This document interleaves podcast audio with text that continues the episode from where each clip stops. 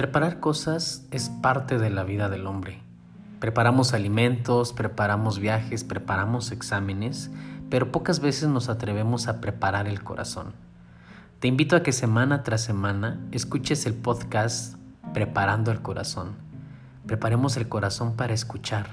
Sí, para escuchar, para escuchar a Jesús que nos habla a través de su palabra en el Evangelio. Atrévete a hacer este viaje de inmersión en tu corazón. Prepárate para ir al fondo de tu ser y experimentar lo que se siente preparar el corazón.